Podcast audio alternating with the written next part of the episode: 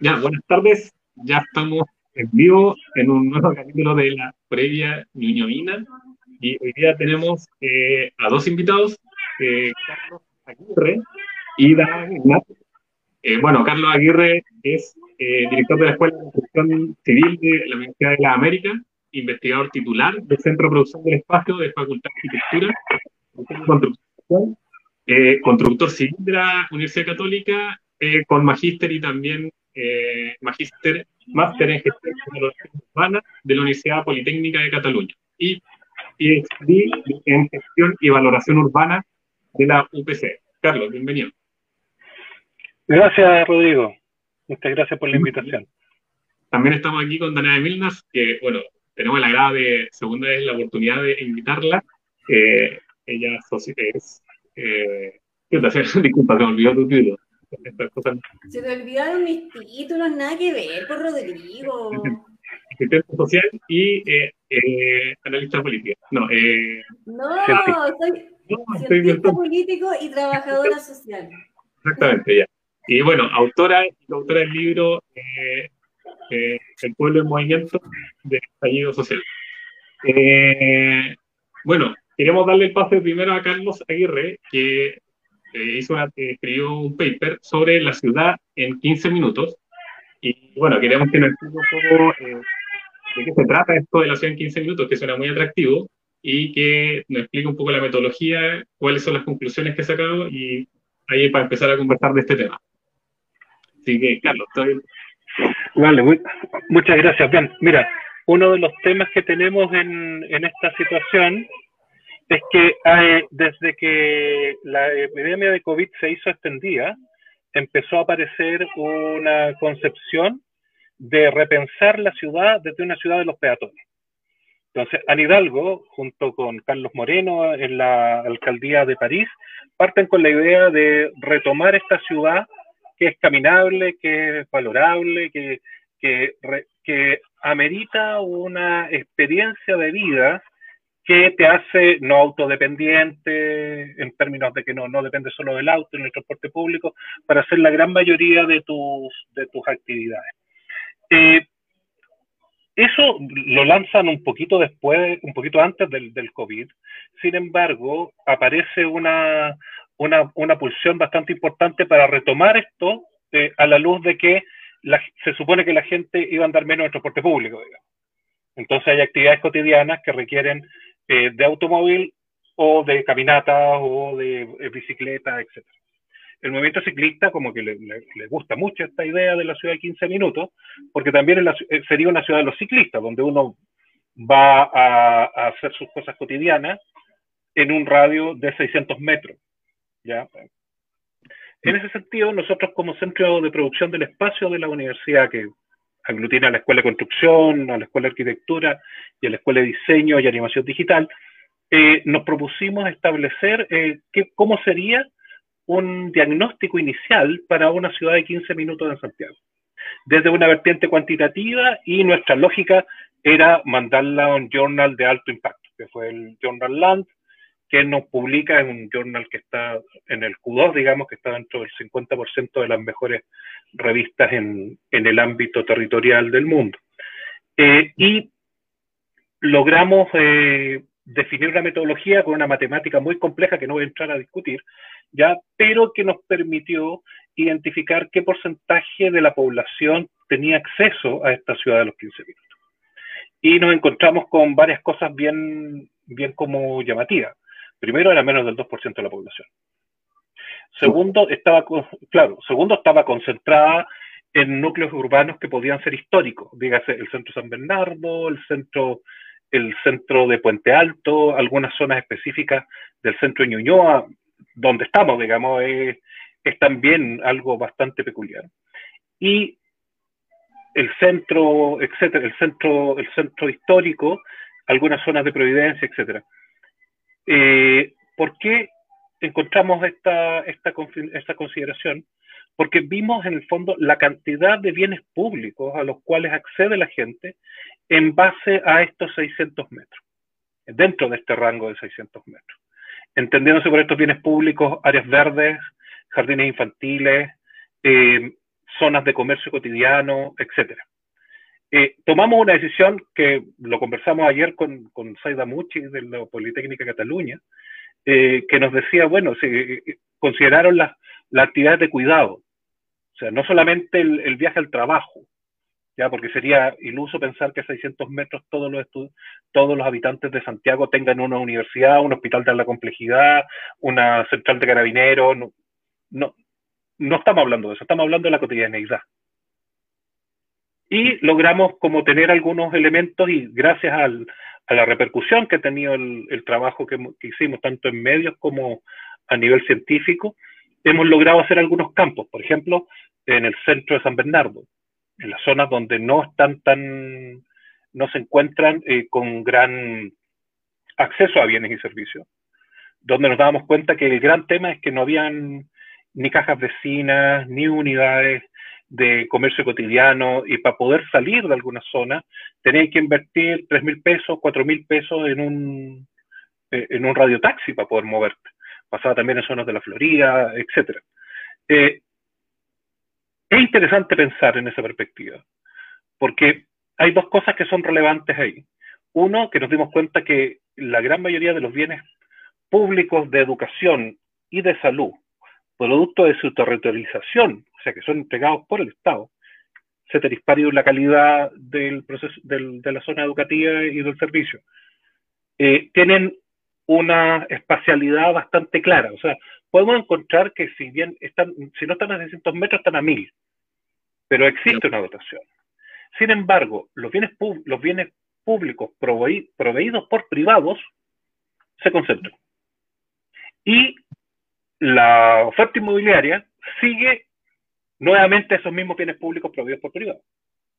Por lo tanto, empezamos a tener una, una, serpiente que se come la cola y que densifica zonas que ya están buenas, tiene un impacto en la calidad de vida que lo podemos discutir, ahí la Danay yo creo que es la persona indicada para discutirlo, eh, y, y claramente, digamos, empezamos a ahondar en este desierto, comillas, de viviendas sin servicio. En uno de los campos hicimos un, una, pequeña, como una pequeña entrevista a personas que estaban en una caja de, en un, en, afuera de un servistado, en, en la Plaza Puente Alto. Y la media de la gente es que recorría dos comunas para llegar a un servistado. Un servistado, mira. Claro, ese es el promedio, digamos. Mm. Incluso, incluso yo creo que en la tele le, le, le tiré el palo a, a Sichel para que, oye, bien, claro, o sea, te entiendo que no esté el banco un, banco de ultragama que tiene 20 personajes en, en, su cartera de clientes, pero el Banco Estado tiene 18, 14 millones de, de, posibles eh, clientes para pa, su territorialización, digamos. Bueno, aquí también queremos preguntarle y traer este tema a la comuna. Bueno, Danae eh, es dirigente o fue ex concejala también, así que tiene una expertise aquí eh, envidiable. Así que, eh, ¿cómo ve este tema, Danae, aquí para hablar de niños? ¿Cuál seguir pensando en la niña que queremos? Eh, me imagino también que en términos de desigualdad sea más equitativa, porque el estudio también habla mucho de esto, de la desigualdad eh, eh, social, espacial que existe en los diferentes sectores. Y ahí Danae puede decir un poco más cuál es su opinión respecto a este tema. Así que le deseo la palabra. Oye, Carlos, lo que pasa es que yo no sé si te había contado de que eh, Rodrigo es dirigente social de acá de una junta de vecinos de la comuna, mm. de la Junta de Vecinos 19, el presidente de esa junta de vecinos y además está de representante del Consejo de la Sociedad Civil de, de, de Ñuñoa también en el municipio y está, hemos estado en varias actividades con dirigentes y todo y en, pensando un poco en, en, la situación de la pandemia y de la situación que hoy día tiene la comuna y pensando también en que estamos en un proceso tan importante a nivel de, de país, de todo lo que es el proceso constituyente que, que damos inicio después del uh -huh. importante triunfo de la prueba hace ya dos semanas, eh, y por lo tanto que se abren muchos espacios de conversaciones donde, donde tenemos que estar precisamente abiertos a conversar a conversar con distintos actores que tienen además estudios, que tienen eh, posibilidad de, de, mostrarnos a lo mejor antecedentes y data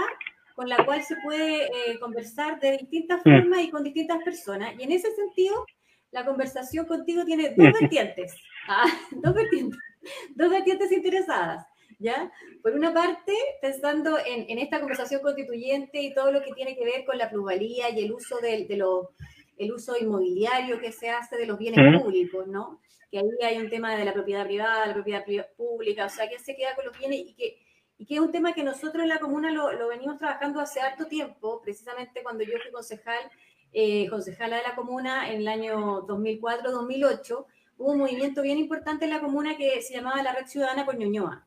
En ese momento, eh, eh, que fue un momento además donde se discutió el plan regulador de la comuna y donde se vieron los primeros, entró un gato, los primeros, eh, las primeras como consecuencias de un cambio de plan regulador que se hizo en el cual se dejó libre altura todo lo que es la avenida Irarrázaval, precisamente esperando la llegada del metro. Esa era como la razón, en el fondo hay que densificar, porque va, para que llegue el metro hay que densificar esta parte. Y cuando nosotros estábamos en el proceso de, eh, de, la modificación que se hizo en 2008, fue precisamente cuando los vecinos empezamos a percibir todos los cambios que se estaban dando en la comuna producto de ese, de ese cambio que se había hecho de ir a Razabal anteriormente y lo que se buscaba era detener ese esa, eh, crecimiento indiscriminado de la comuna y surgieron estos movimientos ciudadanos de, eh, de defensa del barrio y de la vida de barrio, ¿ya? Y en ese momento, cuando estábamos en esa, en esa situación y en esa discusión del plan regulador, los temas venían por el lado de hay que densificar para que llegue el metro.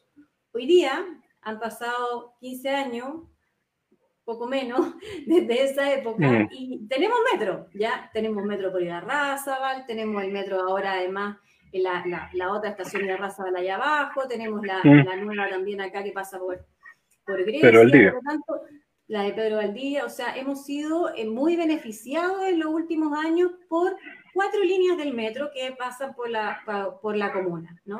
Y, por lo tanto, esa realidad de que hay que densificar para que llegue el metro, hoy día ya llegó el metro, pero hoy día la realidad del mundo y de la comuna es otra.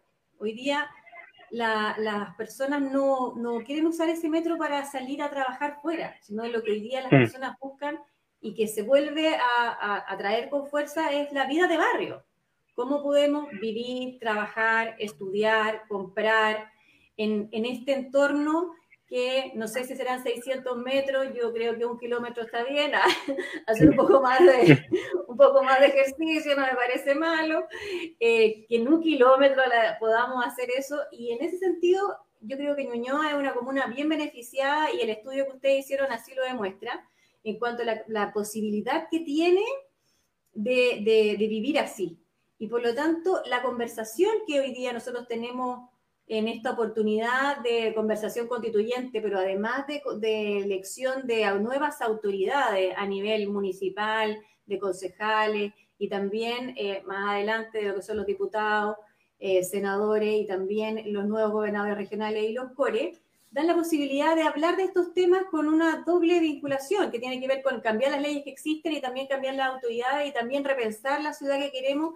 Y en eso, en este momento que tenemos una pandemia y que no sabemos cuándo va a terminar, es que tenemos que pensar en cómo podemos vivir mejor con esta pandemia o con esta nueva forma. Y en ese sentido, la posibilidad de vivir en, en una vida de barrio pero no pensando en que no se van a construir más edificios, sino que en cómo vamos a convivir con estos edificios que ya existen, con estos nuevos vecinos y vecinas que viven en estos edificios y que hoy día además llenan nuestras plazas porque no tienen otro espacio público en el cual eh, poder sacar a pasear a su hijo, a sus mascotas, etcétera, es una conversación que tenemos pendiente y que estamos abriendo acá en, en la comuna con este tipo de conversatorio eh, contigo, Carlos. Entonces, por allá va un poco la conversa, ¿ya? Como poner el tema de, del resultado del estudio, pero con una mirada de, eh, de cómo podemos vivir mejor en esta comuna desde un punto de vista de sus autoridades,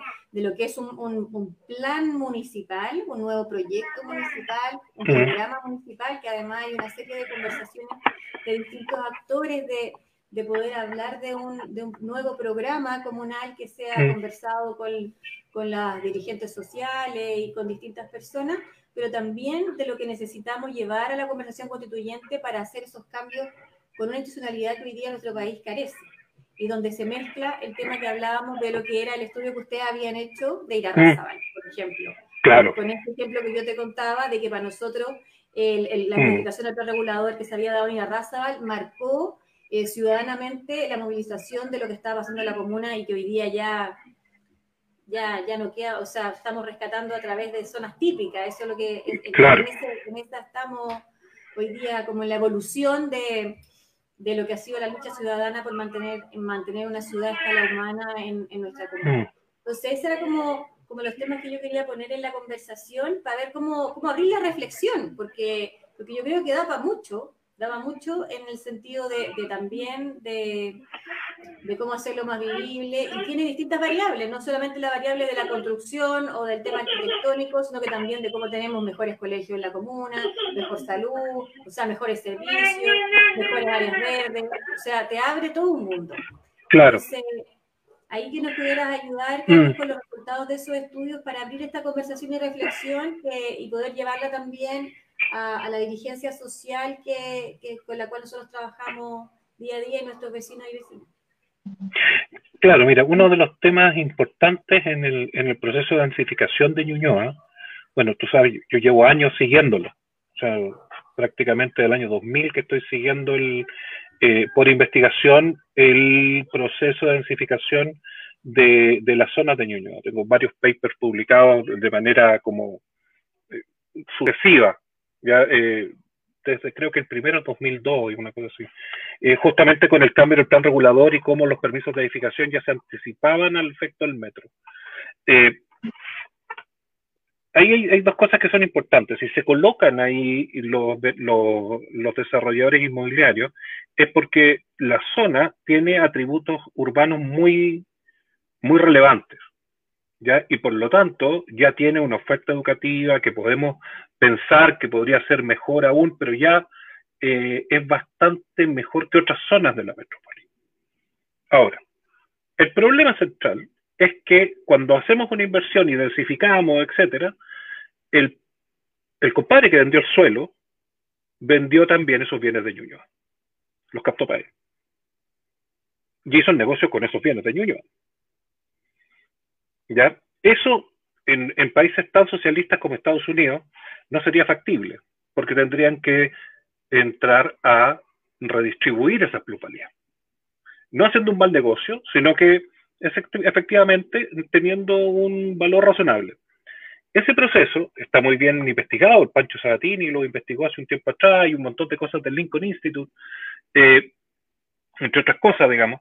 Uno podría pensar que ahí hay un elemento de análisis. Sin embargo, esa redistribución de plusvalía queda completamente eh, coja, producto del, artículo 24 de la Constitución artículo 24.d, creo que es punto G, una cosa así, eh, sobre el derecho de propiedad. Al subrogar el derecho de propiedad privada sobre el bien común. Entonces, claro, ¿es un problema constitucional? Claro, ¿es el momento de discutirlo? Por supuesto. Pero ahí va un poco. ¿Por qué? Porque, por ejemplo, si uno pudiera redistribuir esta plusvalía, eh, uno podría jugar con esas densificaciones de forma más inteligente. Porque, por ejemplo, yo hablando con los vecinos, te encargo la cola que hay para poder sacar un permiso de, un, permiso de conducir. Porque la planta municipal está estanca cuando teníamos tanta población y ahora que tenemos más, sigue siendo la misma. Por lo tanto, ahí empezamos a tener un detrimento en los servicios. Pasa lo mismo con la postulación a los colegios que tienen mayores, mejores resultados en, en, las pruebas estandarizadas y etcétera, etcétera, etcétera. Entonces, no es que el, el hecho de usar ese suelo es, completamente escéptico, es un negocio de una persona externa y que no produce un, un deprimento de los derechos de las personas que ahí, lo hace. Sin hablar de congestión, sin hablar de otras cosas, desde el sol para el arte, etc. O sea, estamos hablando de cosas, cosas como súper cuantificables respecto a cómo funciona. Entonces, es ahí donde viene un poco la generación de una, de, como un nuevo pacto un nuevo pacto formal de decir, nosotros vamos a querer una comuna que tiene estas características. Y en base a esas características empezamos a avanzar. Por ejemplo, mantener la vida barrial, mantener el pequeño comercio por sobre los comercios, sobre comercios asociados a supermercados, etcétera, eh, donde las personas van a poder ir a comprar pan, digamos, en bicicleta o a pie, ¿ya? Y no se van a tener que subir al auto para ir a un supermercado que queda a 12 cuadras y hacer una cola enorme, etcétera. Que está muy vinculado también no, no solamente con el tema de la contaminación, pero sí con el tema del, cambio climático. O sea, si estamos en esa, O sea, no sabemos si, no, como decía alguien por ahí el otro día, no sabemos si tenemos mundo en 150 años más.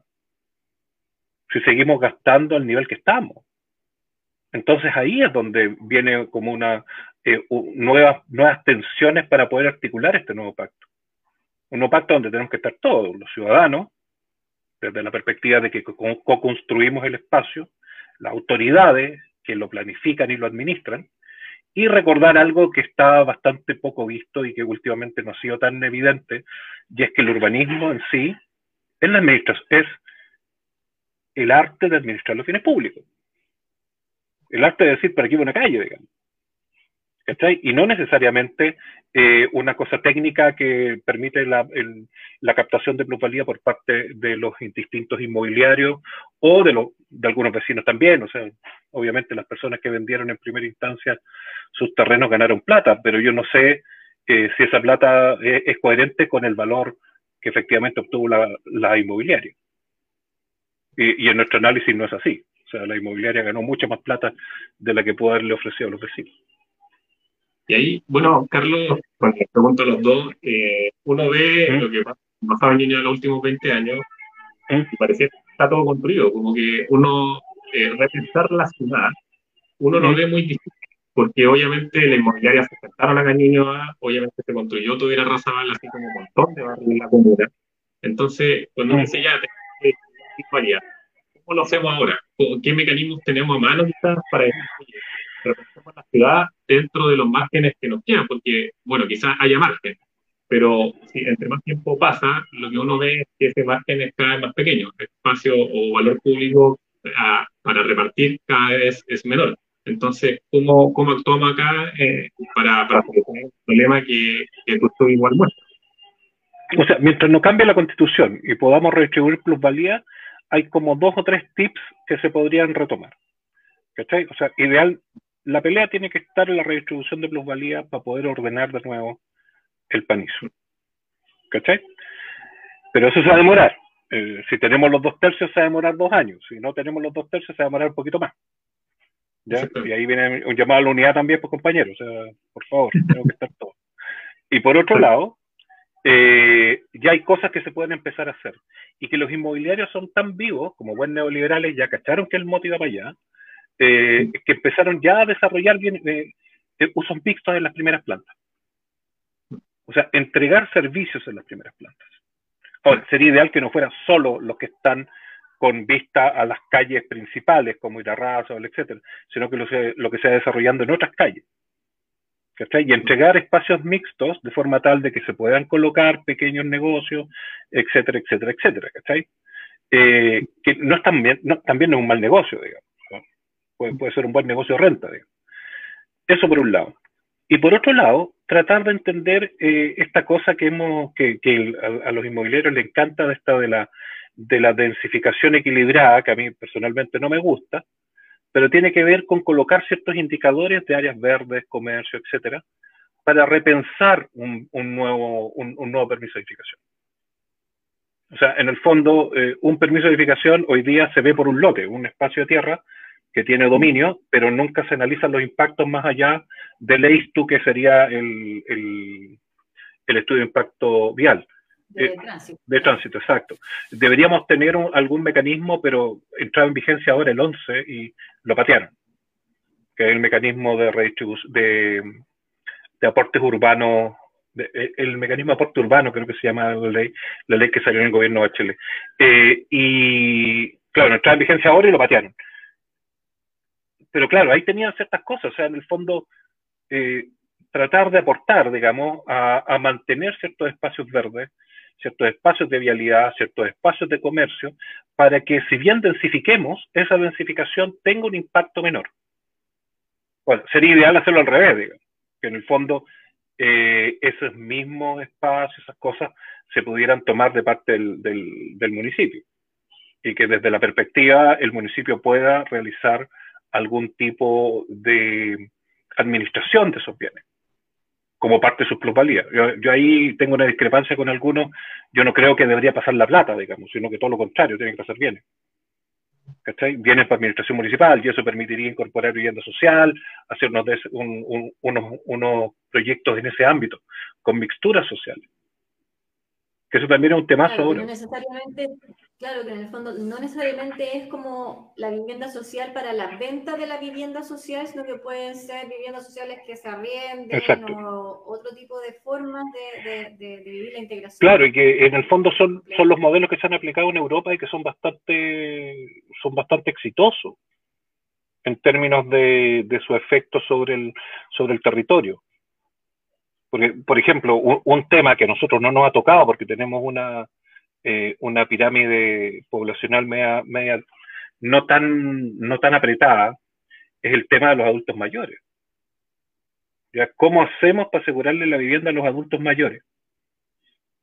Y ahí un modelo de arriendos protegidos o arriendos municipales protegidos permitiría eh, aunar recursos para que los adultos mayores que tienen menos movilidad, que tienen menos, tienen, incluso menos caja, digamos, eh, caja en términos de que tienen menos ingresos, producto que la gran mayoría tiene pensiones bastante malas, eh, puedan ser sujetos de derechos, de derechos y, que las municipalidades se, encarguen de mantener esos derechos. O sea, y, no, y eso en nuestra comuna, que es una comuna que tiene harto adulto mayor, es realmente, o sea, es realmente un tema y además que tiene que ver también con una convivencia a lo mejor que pueda ser, no pensando en la individualidad, sino que es mm. más colectiva. Claro, por supuesto, porque en el fondo colocar un CESPAN, claro, colocar un CESPAN específico y mejorar las vías de traspaso, o sea, las vías, las vías, las vías de, de movilidad entre, entre el CESFAM y, esta, y estas zonas podría ser mucho más fácil para un municipio si las maneja. Oye, y aquí, Danae, bueno, te aprovecho de preguntar, ¿cómo, ¿qué ha pasado acá en los últimos 15 años? Obviamente sabemos que el plano regulador ha dejado el espacio como de inmobiliarias para que crezcan, pero eh, da la sensación que tampoco desde el municipio hay, una, hay un espíritu como de establecer cierto, un plan maestro que a veces se llama en ciertos aspectos vitales, por ejemplo, medio ambiente, áreas verdes, y, yo no sé acá si, si, a lo mejor aquí podemos aprovechar de hacer la crítica a este municipio en particular, que, que da la sensación de que esto crece inorgánicamente, que, que, no hay una planificación de cuál es la vida de barrio o la unión que queremos. Entonces, eh, ahí te pregunto a ti cómo lo ves tú en este ámbito. O sea, yo creo que la respuesta ha sido extremadamente lenta y, desorganizada durante años. O sea, la lucha de, los años que te estaba hablando, 2006, 2007, por detener, por detener el avance inmobiliario, no logramos nada mucho con la con el modificación del plan regulador del año 2008. Recién con las modificaciones de ahora, del 2019, algo se, se ha podido resguardar eh, hoy día los juegos infantiles que nosotros estamos teniendo en la comuna es lo que pedíamos hace 10 años, o sea, llegó tarde los espacios que, que se están estableciendo para que estén las mascotas dentro de muchas plazas, también las tenemos recién hoy día. Entonces, y hoy día además cuando tenemos las plazas bastante colapsadas, o sea, yo no sé si, si ustedes han tenido la oportunidad de, ir un fin de semana o un día, el día viernes. El día viernes en la tarde uno pasa por la Plaza Ñuñoa y es un mercado de cosas llena, llena, llena. Eh, pero así mismo pasa en distintas plazas de la comuna, en la Plaza Lillo, que está acá en nuestro barrio, en la, en la Plaza Guillermo Franque también, o sea, son espacios públicos que cada vez son más usados y que eh, no vemos que haya ningún desarrollo de nuevos espacios públicos. Y eso es lo que nosotros vemos en este sector de la comuna.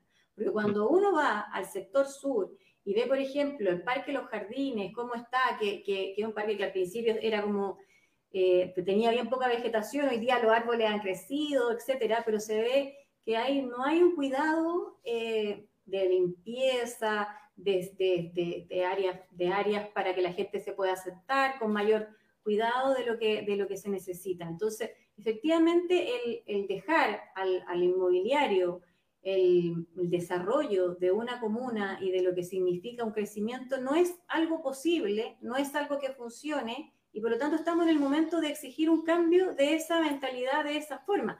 Ahora, es súper difícil y por eso que yo creo que amerita mucho diálogo, mucha conversación, el abrir la mente a cómo poder hacerlo distinto.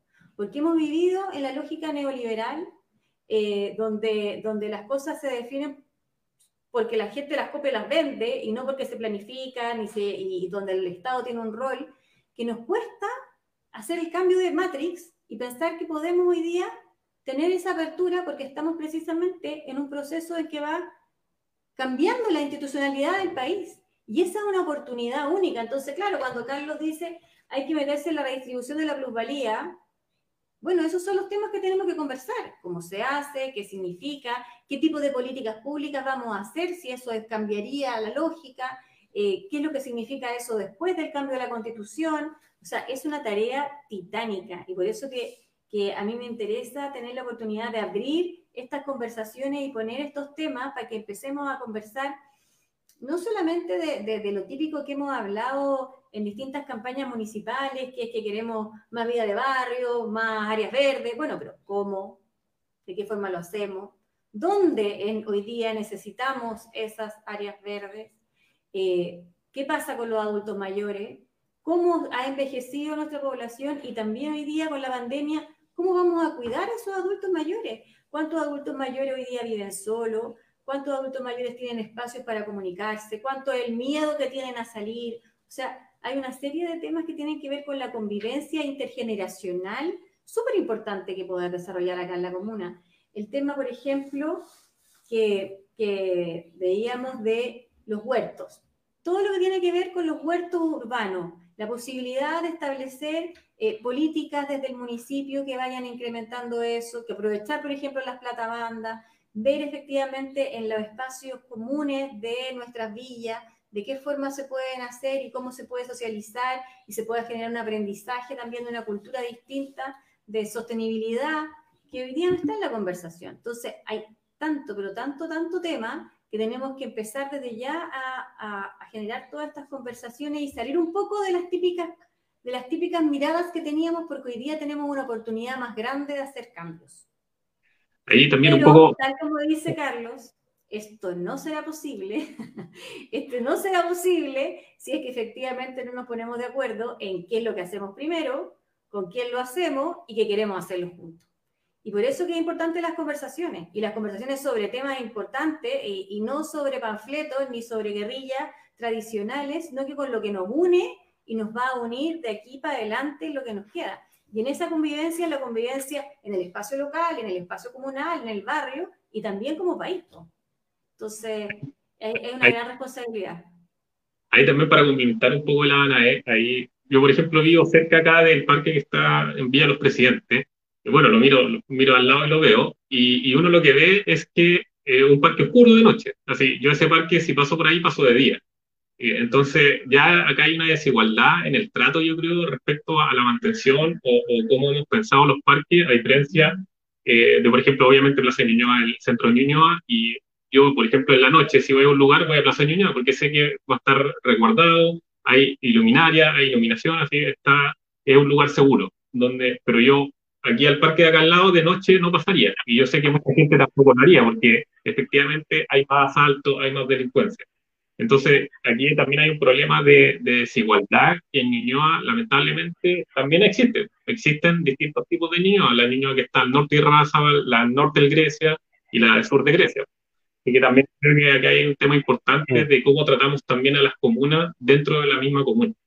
Y aquí yo también quiero preguntarle un poco, Carlos, eh, por el tema del metro. Yo creo que en Ñuñoa eh, ya hay varias líneas de metro, cuatro, y también va a pasar una quinta. Y a mí me da la sensación de que a Metro también, en este tema de la restricción de la plusvalía, eh, se le exige poco, o no sé si o, uno le podría exigir más. Así yo me imagino, por ejemplo.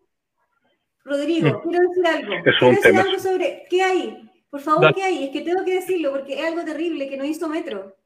Eh, acá en el barrio, en las salidas del aire del metro, Metro estaba en conversaciones con las organizaciones vecinales para hacer espacios comunes. Incluso hicimos un ejercicio, hicimos una encuesta de ver lo que queríamos, si queríamos poner eh, lugares de reciclaje, o plaza, o una biblioteca, o una sede, y, y conversaciones. Y ahora aparece que están eh, arrendando esos mismos espacios. O sea, todo lo que se conversó de hacer un trabajo comunitario, de hacerlo con los barrios, las conversaciones, la encuesta, todo lo que hicimos desde el barrio y que generó mucha expectativa y gana de los vecinos, hoy día vemos que está publicado en el Mercurio que ese espacio que iba a ser público se arrienda al mejor postor.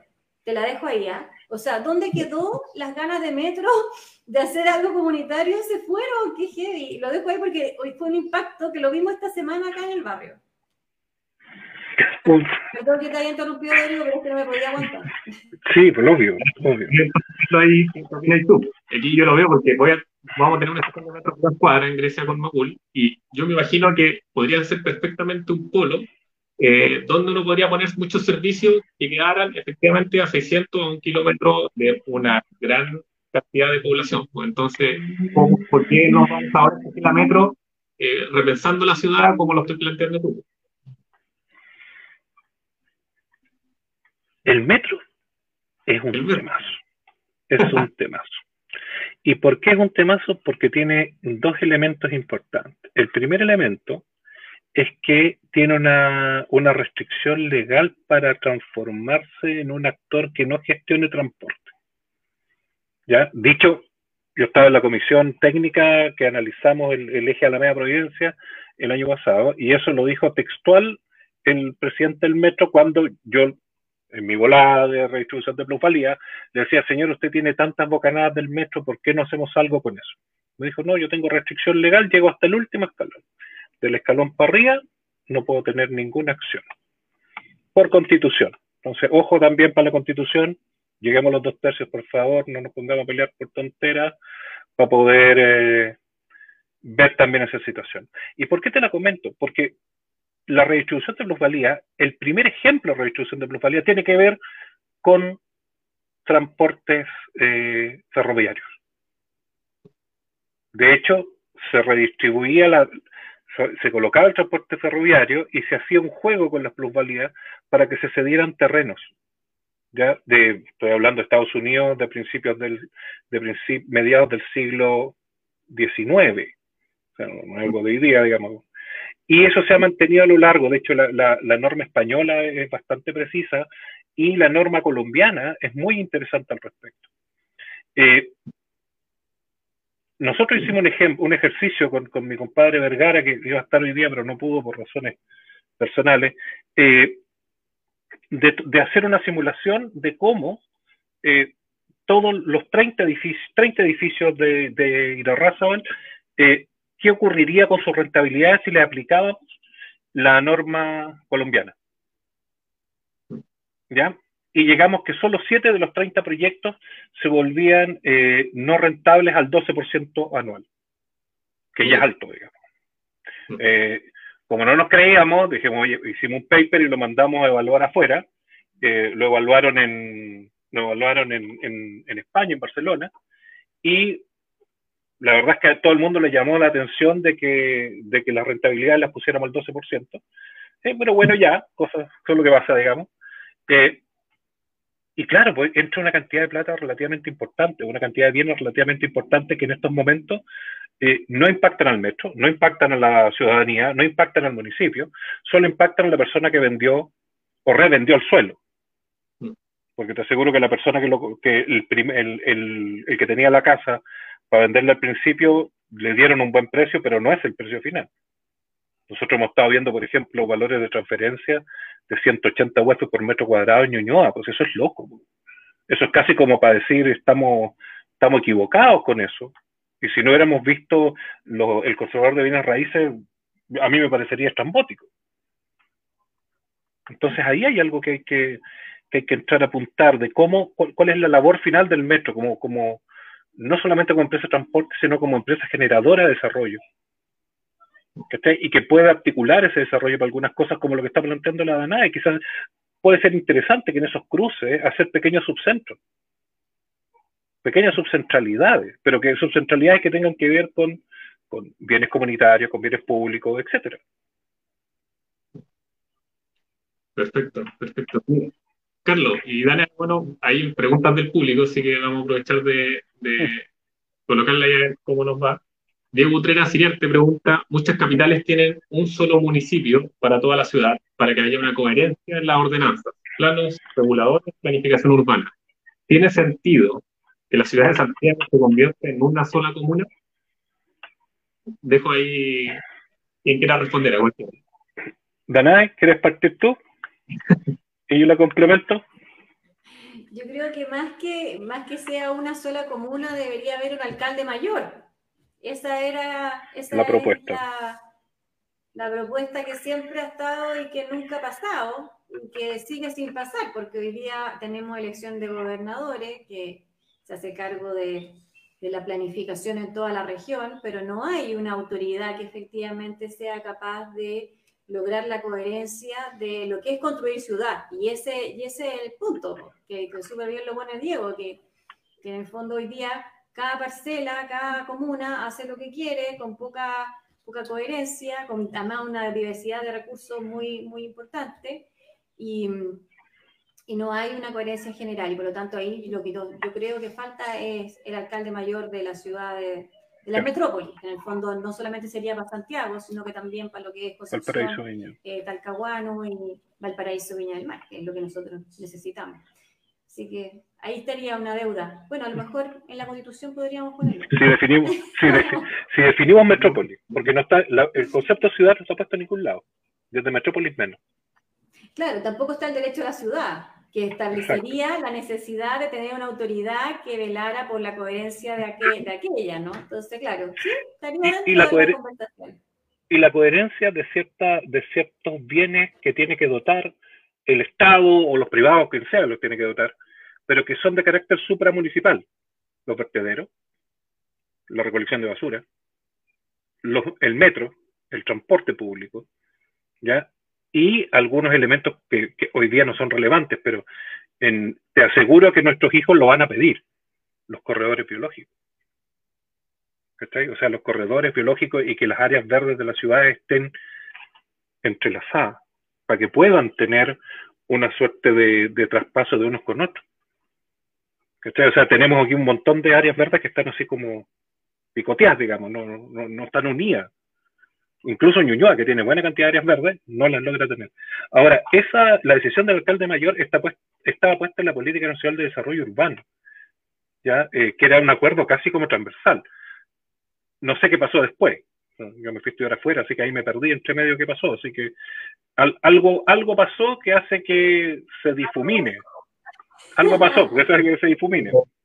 Pero ahí, por ejemplo, el gobierno regional establece un plano regulador regional y lo que uno siempre escucha es que no define nada. Y, y no, no, es, no, es, también, obviamente, este el momento de cambiar las cosas, pero hacer una autocrítica de que después de 30 años, eh, ¿cómo es posible que todavía uno siente que el plano regulador regional siga definiendo nada? o, o, define algo. Porque mi sensación es que no. O define muy poco. Porque prácticamente podríamos haber decidido hace 15, 20 años atrás la altura máxima de los edificios ya, 25 pisos para que no salgan estos guetos de 35, 40. Pero por último, establecer unos mínimos bien mínimos. El, el, problema del plan regulador intercomunal es que va, va colocando los grandes, los grandes títulos, digamos, y los, y los grandes límites. Entonces, si uno revisa el PRM100, ahí te recomiendo que la que sabe muchísimo del PRM100 es la ISA Serra, la UDP, ya la ISA Seca, o sea, ella sabe un montón de esto. Eh, podríamos entrar a discutir qué cambió, porque al final lo que cambia es el límite urbano nomás, y por lo tanto la especulación del extrarradio. Pero para el intrarradio, en realidad pasa lo que comenta, no coloca límites, coloca límites de densidades, eh, y eso implica que, se hagan cosas como lo que ocurrió en algunas comunas eh, de Santiago para no entrar a estigmatizarlas nuevamente. Bueno, eh, tenemos otra pregunta aquí Maika Martínez pregunta, ¿crees que es lo más importante hacer para los sectores de niñada menos privilegiados, pensando en la Rosita Renar y en otros lados del sector sur? Bueno, aquí Dora eh, tiene más conocimiento acá. Es que, bueno, yo creo que partir porque no exista ese, ese trato discriminatorio que hoy día mm. se, da en el sector sur y el sector norte. Y, y, al contrario, debería ser un trato discriminatorio al revés, porque sabemos que las condiciones de vida de un sector y de otro son muy distintas. Y lamentablemente, con políticas que se aplicaron durante este año y durante la pandemia, fueron políticas bien eh, discriminatorias en relación al tema. Vimos como en un momento tuvimos eh, cuarentena al lado sur de la comuna, no teníamos, y al lado, o sea, al lado sur y al lado norte partía la comuna en dos, y unos tenían cuarentena y los otros no tenían cuarentena. Esas discriminaciones son discriminaciones que se han dado en la comuna de siempre y que terminan estigmatizando la zona y además terminan no existiendo relación en las zonas. Y cuando pensamos en esta comuna que pueda ser vivible y que, y que pueda ser vivible y trabajable en 15 minutos, perfectamente las personas de un lado pueden ir a trabajar a otro o las de un lado pueden trabajar también en el otro y hacer una vida integrada dentro de esta comuna y viendo la prestación de servicios entre uno y otro espacio y hacer que para todos sea más vivible y no que las personas se puedan trasladar durante dos horas a trabajar a un lugar fuera de la comuna cuando podríamos eh, privilegiar de que sea aquí lo mismo que estudiar en la comuna, porque también sabemos que hay colegios que les va súper bien, que tienen un gran, mucha gente quiere estar, eh, entrar a algunos colegios de la comuna y hay otros que no, no están dentro de esos privilegiados y casualmente también se hace esa diferenciación en los colegios que están al lado sur o al lado norte. Por lo tanto, sería como un tratar de lograr una política de equilibrio y privilegio a los sectores más desfavorecidos en vez de seguir reproduciendo la desigualdad que hoy día existe. Bueno, ahí, eh, no sé si Carlos queréis complementar algo. O sea, yo estoy súper de acuerdo con lo que está planteando la Danae. O sea, claramente tiene que haber un trato asociado a nivelar, ¿ya? Nivelar el sector sur de la comuna respecto a áreas verdes, a colegios, etcétera, y, y tratarlos como, como complementarios, ya en, un, en una primera etapa y como una unidad en el futuro, porque mm. funcionalmente son complementarios. O sea, no, es que, sean Ñuñoa del, del norte y Ñuñoa del sur, pues, ¿cachai? O sea, son una sola Ñuñoa y son complementarios prácticamente en todos sus usos y haberes. ¿Cachai? Entonces, ahí tenemos que entrar a discutir y hay que también concentrar. Es difícil con los presupuestos actuales, con, lo, con la forma de, de poder armar algunas cosas, pero claramente hay infraestructura de carácter regional y comunal que se requiere nivelar entre la zona norte y la zona sur. Y, yo creo que ese, es un, buen punto de partida. Bueno, hoy, Carlos, también quiero aprovechar de preguntar algo que tú lo dijiste muy por arriba y a lo mejor si podemos invitar un poco que tiene que ver con el tema del comercio. Que eh, dejemos esto de, de, seguir dejando el espacio, el espacio privado, el espacio público a estas grandes corporaciones que Aquí, por ejemplo, le espacio a los malls para que se conviertan en, estos espacios privilegiados de comercio para uno solo, que terminan transformándose en monopolio. Y desde los municipios eh, se hace muy poco por potenciar el comercio local. Así, no mm. es el momento también en esto de ya aquí ser mucho más empáticos en una defensa y en una, porque aquí no solo estamos produciendo plusvalía, estamos distribuyendo, distribuyendo el capital también. Mm. Entonces, municipio también debería ser un ente regulador y también promotor de esta distribución del capital. Entonces, eh, aquí el mm. tema de seguros también, obviamente, esto lo, yo creo que es un tema relevante, así eh, poder, poder tener espacios privilegiados para el comercio, para el pequeño comercio, donde obviamente todos los vecinos estamos o sentimos que estamos aportando de manera cooperativa eh, el progreso de todos y no solo de unos pocos. Sí, mira, hay en, términos urbanos hay una batería de cosas súper interesantes de analizar. Una de, de, las cosas relevantes es el control de las grandes superficies. más que al capital, tú lo que controlas es que se arriende una cantidad determinada de superficie en un paño urbano. O sea, por ejemplo, el municipio de Barcelona, dentro de su término municipal, tiene el máximo de, no, me acuerdo si eran 2.800 o 2.500 metros cuadrados. Por lo tanto, cualquier superficie que supere ese valor queda fuera de la comuna. Entonces, el primer mall tú te lo encuentras en el límite, en la comuna al lado, que es Hospital de Llobregat. Y para adentro tienes supermercados, pero supermercados de una escala pequeña, que no logran competir formalmente con el comercio del barrio. Y por lo tanto, el comercio del barrio logra mantenerse a lo largo del tiempo. Ahora, eso tiene varias implicancias. La primera es que a un supermercado pequeño, eh, primero no tiene estacionamiento, por lo tanto hay que ir a pie.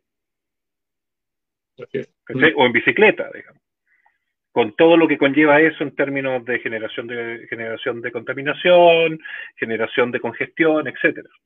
Entonces, es posible, es posible, yo nunca, nunca, nunca he logrado eh, como hacer la simulación de eso, de qué ocurriría, eh, qué, qué, qué, cosa quedaría fuera, si es, si es legal también, no, no, lo he visto, digamos.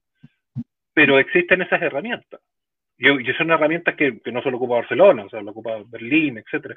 Pero son interesantes de, entender. Sobre todo si uno quiere retomar o repensar que el comercio barrial es un activo para la comuna. Exactamente. Mira, aquí, bueno, en conversación eh, quedamos de que íbamos a mostrar un mapa. sí. No ha pasado la hora, pero creo que no lo podemos pasar, no, podemos dejar de mostrarlo que aquí esto, no sé si la gente lo va a alcanzar a ver bien en detalle, lo puedo agrandar un poco para que tú nos expliques que esto es parte de tu paper también y, y, y, qué, nos dice este mapa. Sí, claro, mira, el paper está publicado en, en open source, que es también importante, o sea, cualquier persona puede acceder a él. Y en nuestro centro de investigación está la versión en castellano, porque nos reclamaron que estaba en inglés. Entonces, es válido, toda la gente habla en inglés, pero desgraciadamente para publicarlo afuera tiene que estar en el lenguaje de la ciencia, que, es el inglés, por homogeneidad, por desgracia, digamos. Entonces, lo, lo que hicimos es que vamos mostrando distintos, distintos eh, mapas. El mapa que estás mostrando ahora es el mapa número uno de, nuestra, de nuestro paper y indica cuáles son las zonas que tienen servicios eh, locales, que tienen mayor accesibilidad a servicios locales. Las manzanas que tienen los servicios eh, que hemos definido como prioritarios, etcétera, a una distancia de 600 metros. Y si te das cuenta, la zona de Plaza Ñuñoa nos marca en negro. Y al marcar en negro implica que queda bastante bien. Dentro de ese 2% de la población está la Plaza Ñuñoa. Pero no está ninguna zona de la zona sur, si te das cuenta que es un poco lo que estábamos conversando, particularmente por déficit de comercio de áreas verdes, porque efectivamente tienen colegio, digamos. Ceteris paribus la, calidad, la, la, percepción de calidad del colegio, porque eso también es, eso, también es, que, que sentar a, sentarse a discutir al respecto de eso. Y responde a una lógica bien especial, si te das cuenta están los núcleos comunales históricos de las distintas comunas, ¿ya? Que se generan que se generan antes de la aparición del automóvil. Eso también es importante. En el fondo, como dice mi amigo Rodrigo Hidalgo del Instituto de Geografía de la Católica, hay un palinsecto urbano. O tú podéis ver la ciudad anterior sobre esto. La miráis y podéis, podéis percibirla. Y, tiene que ver justamente con estas zonas que responden a ciertas cosas. Una cosa interesante es lo que ocurre alrededor de la estación de Irarrázaval del metro, ya que está más abajo y que está en, el, en este intersecto entre Providencia, Ñuñoa y Santiago. Eh, es interesante lo que pasa ahí porque efectivamente es una zona de comercio que, ha logrado captar eh, distintos bienes y que eh, en mayor y menor medida ha logrado mantener ciertos elementos de vida barrial. No podría gustar que tengan muchos más, digamos, porque igual la cantidad de departamentos que se generó ahí es medio, brutal, ¿ya? pero logra mantener ciertos elementos básicos, ya cosa que no ocurre en algunas otras zonas, sobre todo de, lo que pasó alrededor de la línea 4 del metro, digamos, por el otro lado. Entonces, si te das cuenta, quedan fuera, o sea, ahí va a ir a comprar pan, tenés que ir en auto, digamos. Ese, es como, es como el, resumen de nuestro, de, nuestro país, pero digamos, las zonas que no están en negro, si quieres ir a comprar pan, tienes que ir en auto. Y aquí igual lo, interesante es que no solo es eh, este, tema de, de, a cuánto están 600 metros los servicios, no solo ocurre en el centro de también en el norte de Ñuñoa también lo sufre, la reina también en su gran mayoría no tiene, no tiene sectores y Peñalolén solo un, un, sector ahí bien pequeño. Entonces, consistorial. Exactamente. Sí. Entonces, consistorial. Entonces, bueno, eh, eh, dale, por favor. Es, es, interesante lo que hemos logrado identificar porque en el fondo la matemática que está detrás de esto es un poco compleja, es como bien odiosa en, en verdad, digamos, pero eh, logramos identificar de, de, buena forma estos espacios. O sea, están validados científicamente, por decirlo de alguna forma. Sin embargo, falta otra derivada. Bueno, yo creo que Rodrigo entendería eso en la matemática porque es ingeniero. Ah, perfecto. Pero el resto, no, el resto del público no. claro, es, claro, es, un análisis de componentes principales, es un análisis de componentes principales espacial, ¿cachai? Que tiene que ver con la, la, cantidad de atributos que se le achacan a cada una de, las de las manzanas, producto de un buffer. Está bien, está bien. maravillas que hace Juanicio. Uno le dice a Juanicio, las maravillas que hace Juanicio. Juanicio es un crack, que es uno de los autores del, del texto, Juan Correa, el geógrafo. Juanicio en Twitter, brillante hombre, que ha trabajado temas de desigualdad por años. Eh, y Juanicio es un mago de las cosas. Uno le eh, ha sido un gran aporte para nuestro centro de investigación. Bueno, uno de los temas interesantes de esta vuelta es que una vez identificar la zona, ahora viene una segunda etapa que es más cuanti, es más quali. O sea, necesitamos saber qué pasa en los barrios. Porque una cosa es que tengan acceso y otra cosa es que lo ocupen. Entonces, hay que sentarse a ver los barrios, hay que sentarse a ver, por ejemplo, qué pasa con los adultos mayores. Los 600 metros están pensados para, eh, para un adulto de 35 años que tiene que ir a dejar un niño o niña a un jardín infantil y hacer sus comercios normales. Por esos 600 metros. Pero ¿qué pasa con un adulto mayor que no va a caminar los 600 metros, que va a caminar menos? ¿Ya? Ahora ahí va a depender de la, natural, de la demografía de la zona, etc. Entonces, nuestro, como línea de investigación, digamos, está tratar de caracterizar con esta misma metodología las ciudades de Chile, las ciudades, las capitales regionales, y después entrar a este análisis más quali. Un análisis quali donde vamos a encontrar bifurcaciones, como por ejemplo que la, el uso del espacio es diferenciado respecto al género, a la edad e incluso a la religión. Lo, que hemos estado viendo, por ejemplo, de cómo, cómo se ocupa el espacio en los, en los barrios en, los barrios islámicos, digamos, de, de Europa, es completamente distinto a como lo vivimos los latinos, de una matriz judeocristiana, digamos. Eh, es radicalmente distinto. Desde el ancho de la vereda para adelante, digamos. Entonces, hay, nuestro próximo paso tiene que ver con eso, o sea, cerrar las, las capitales nacionales y después hacer un zoom mucho más etnográfico a cada uno de ellos. Bien, perfecto. Mira, bueno, vamos cerrando ya. Eh, yo creo igual darle un minuto par de minutos, lo que quieran, el tiempo que quieran tomarse cada uno para cerrar, si es que quieren decir cualquier cosa.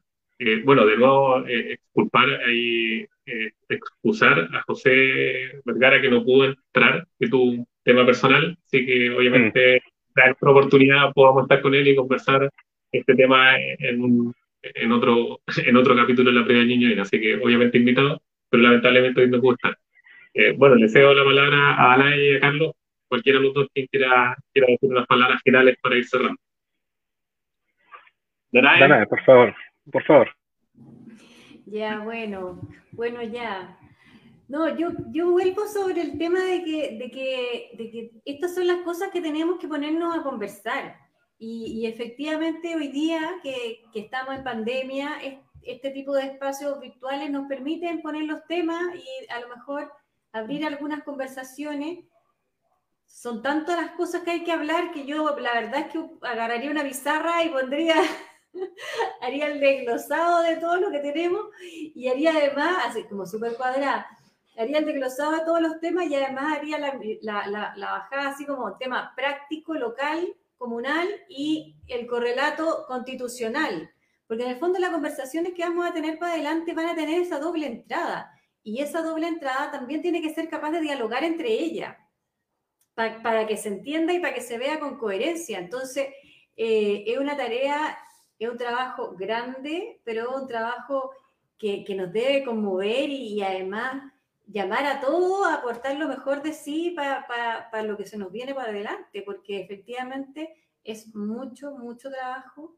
Eh, tenemos que hacerlo unidos y tenemos que hacerlo unidos también pensando en los distintos saberes que tenemos, desde la academia, poner en conversación con la sociedad civil, con los dirigentes sociales, con las autoridades, con los políticos, con los empresarios, porque efectivamente en este país vivimos muy segregados, o sea, tal como hablábamos de que, de, que estamos divididos y que la comuna está dividida, bueno, también estamos divididos en las conversaciones y en los saberes.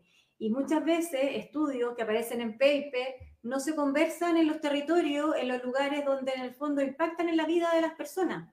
Y muchas veces vemos que hay financiamiento para, para, hacer estudios y que no hay conexión con la política pública. Entonces, eso también es una oportunidad que, que, tenemos que aprovechar para esta gran conversación que estamos iniciando como país. Y yo creo que esa es la invitación y gracias, Rodrigo, por la posibilidad de, de tener este espacio para, para, iniciar estas conversaciones y también para tratar de entrelazar estos mundos, como dirigentes sociales, con académicos de universidades, con paper internacional. ¿Quedó?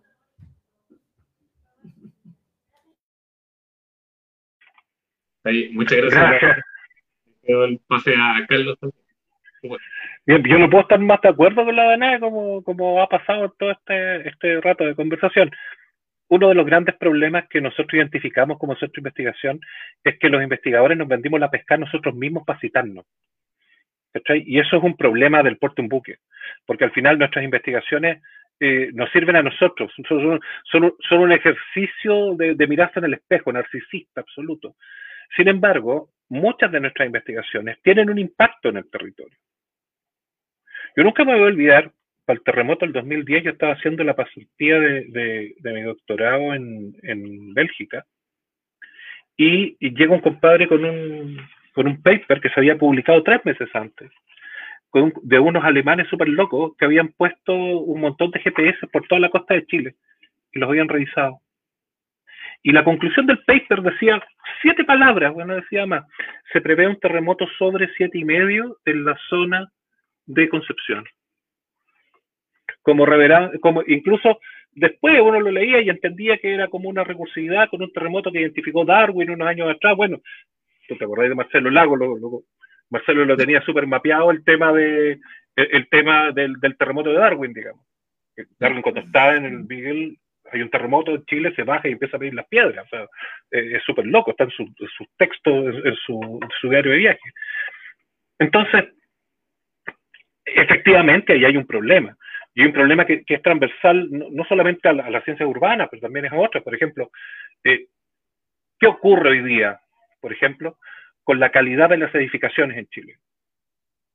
y esa calidad de las edificaciones en términos físicos o físico-ambientales, ¿qué relación tiene, por ejemplo, con la transmisión del COVID o de la gira, de las enfermedades respiratorias agudas? Mm. Esa es una palabra, es un, eso es un temazo a seguir. ¿Qué pasa con las condiciones de pobreza energética? ¿Qué pasa con las condiciones de movilidad de los adultos mayores? Y podemos seguir sumando. Eh, de todos esos temas hay gente que está estudiando, pero el problema es que no, eh, si salen en, los diarios, digamos, no son tan relevantes eh, o, no llegan al público objetivo como debería ser en una discusión más, más territorial. Que es un poco lo que hemos estado haciendo desde nuestro centro de investigación. Nosotros ahí tenemos como una, una declaración de principios que va para allá, digamos, así como si estudiamos algo, ya no es solo para nosotros, sino que también le hacemos la bajada de tierra, como el, nuestro atlas de, de zonas potenciales a la transmisión del COVID, que digamos que está en nuestro sitio web, que están hasta las bases de datos, o sea, si queréis bajar la base de datos, podéis bajar la base de datos, o sea, eh, y mil cosas más. No, bueno, eh, agradecer. a mí debo decir que, me ha pasado esto así de, de, sentir que la academia está muy lejana a la realidad social. Como que a veces tengo esa sensación, siento, siento como que siento que hay mucha investigación y que lamentablemente como que no llega aquí a los actores que, de repente nosotros peleamos muchos temas y, y con más insumos obviamente los pelearíamos mucho mejor. Entonces, esta conexión entre el mundo social y la academia yo creo que es fundamental. Si queremos construir un nuevo Chile, un Chile distinto, también hay que, obviamente, acercar estos mundos. Yo feliz de que tú lo estés poniendo así tan claramente, así dejemos de escribir para nosotros mismos. Eso, obviamente, hicimos. Entonces, bueno, de nuevo, muchas gracias por estar acá. De nuevo. Sí, gracias a ti, Rodrigo. Y gracias a Danae. Y hago, hago, también un llamado, por supuesto, que igual como los estudios, a, la unidad. Pues tenemos que hacer cambios, el desafío es grande y sé que tenemos que estar a la altura. Tenemos una responsabilidad enorme, una oportunidad que no podemos desaprovechar, así que esperemos que eh, todos, dirigentes, partidos, movimientos sociales, estemos a la altura y logremos hacer los cambios que, que necesitamos. Eso. Nos despedimos. Muchas gracias a todos los que nos estaban escuchando. Ahí nos despedimos de la gente y bueno, hasta la, el próximo viernes en un capítulo. Eh, vamos a hablar de deporte la, próxima semana, así que un capítulo completamente distinto. Pero bueno, pero vamos a hablar de, fútbol la otra semana, el partido de Chile, así que tenemos que ponernos tono. Eso, muchas gracias y saludos a todos, que les vaya muy bien. Buen fin de semana. Nos vemos, que estén bien. Gracias.